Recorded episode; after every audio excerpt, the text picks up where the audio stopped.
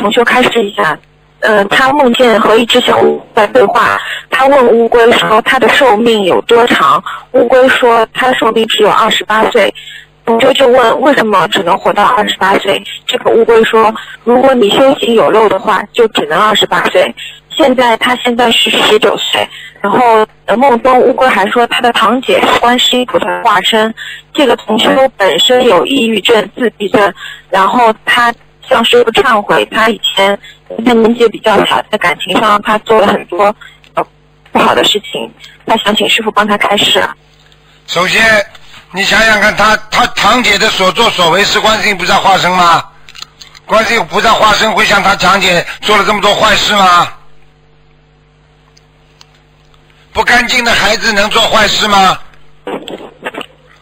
师傅小时候连蚂蚁都不踩的，我连蚊子都不打的。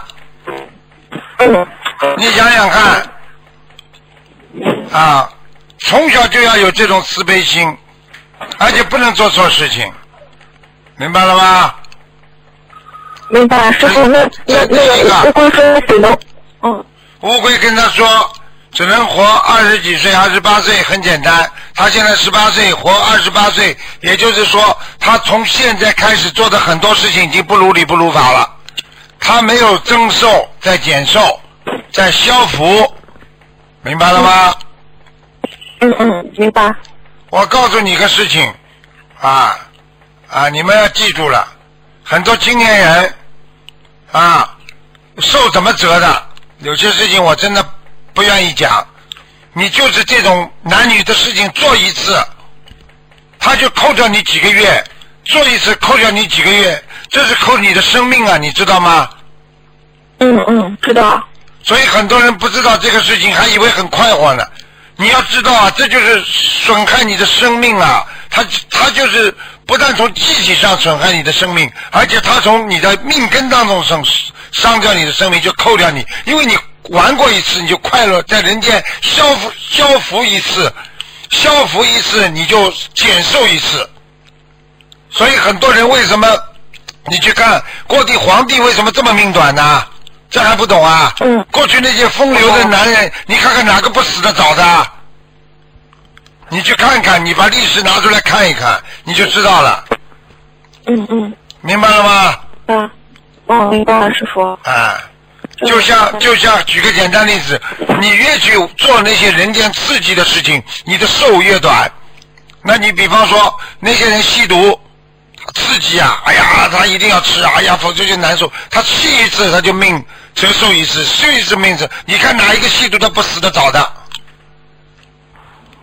明白了吗嗯？现在明白了吗？明白，好了，明白，明白，嗯，明白了。嗯，师傅，那那这位这位小同学，他现在是许愿明年念八百张小房子，放生五千条鱼，这样这样可以吗？这个都是好的，这个都是可以的。最糟糕的就是不能让他再造新业。嗯他如果这里在放生，那里再造新业，那就完了。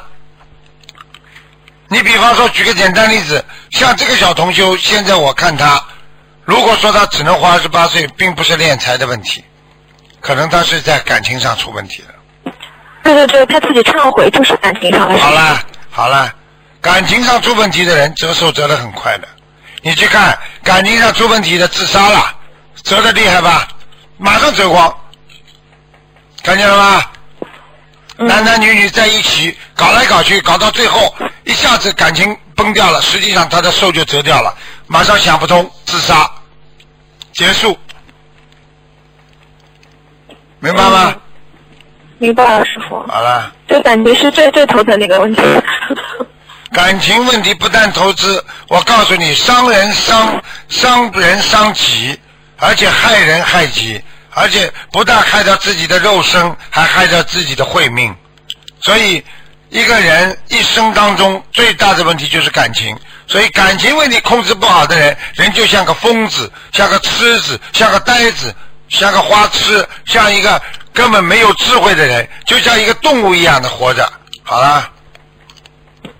哦，师傅，那您说嗯呃投胎到人间来的人，是不是都要都要都要还这个感情的债？有没有人就是没有什么感情债的人间？很少，一般的不还感情债不会到人间来的。哦我问你一个问题，你在人间有感情了，所以你才会到这里来继续来还感情债。你如果跟人间的感情已经没了，你跟天上菩萨感情很深，那你说你会到人间来不啦？嗯，不会的。好了，还不懂啊？嗯，明白了，师傅。啊。嗯，谢谢师傅开始。